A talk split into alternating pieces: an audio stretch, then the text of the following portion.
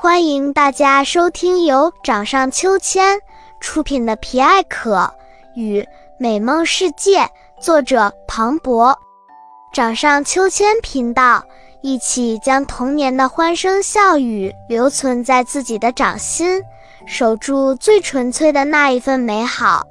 《皮艾可与美梦世界》第四章：恼人的圣诞礼物。还能是谁？当然是阴魂不散的塔诺皮。他再次派手下来搞破坏了，而这次派来的手下竟然是……原来是那条挑拨离间的小蓝鱼。可这哪里是当初的小蓝鱼呢？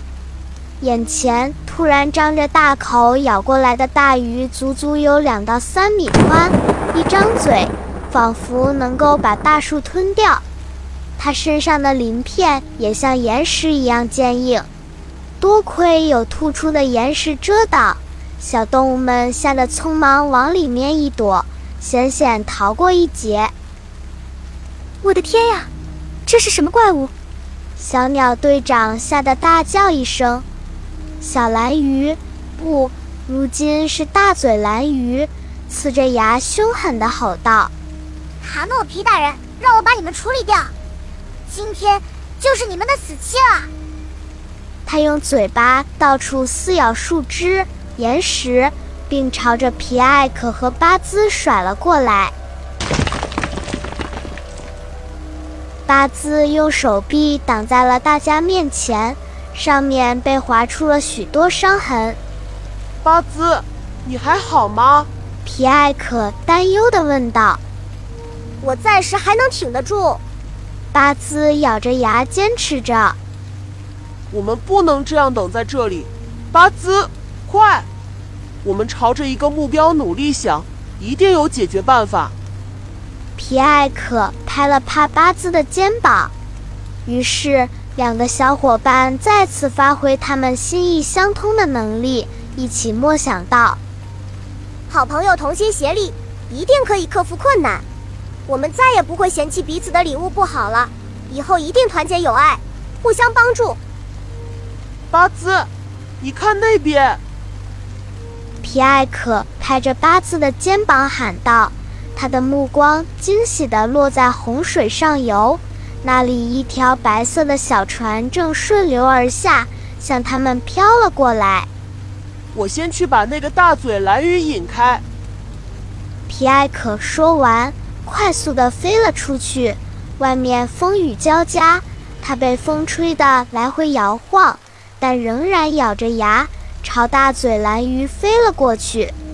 大嘴蓝鱼看到皮艾可飞了出来，立刻追了上去，大声威胁道：“想跑，没那么容易。”看到皮艾可把大嘴蓝鱼引开，八字快速跳到了水里。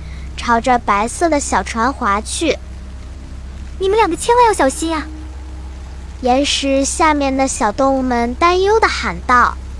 巴兹游到了小船旁边，到了附近，他才看清，这哪里是小船呀，而是一个巨大的鸡蛋壳，与他送给皮艾可的粘贴画礼物用的鸡蛋壳一模一样，而鸡蛋壳上。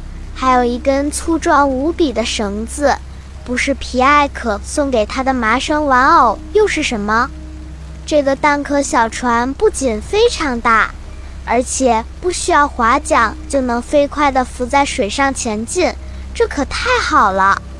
八字驾驶着蛋壳小船，迅速地朝着大嘴蓝鱼划去。另一边。皮艾可正灵活地闪躲着大嘴蓝鱼的攻击，他捡起几个石块，朝着大嘴蓝鱼砸过去。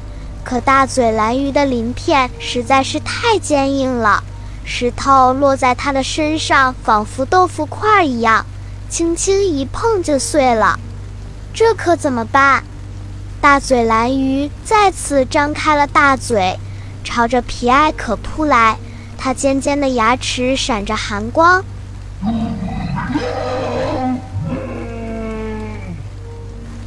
皮艾可突然灵机一动，计上心来。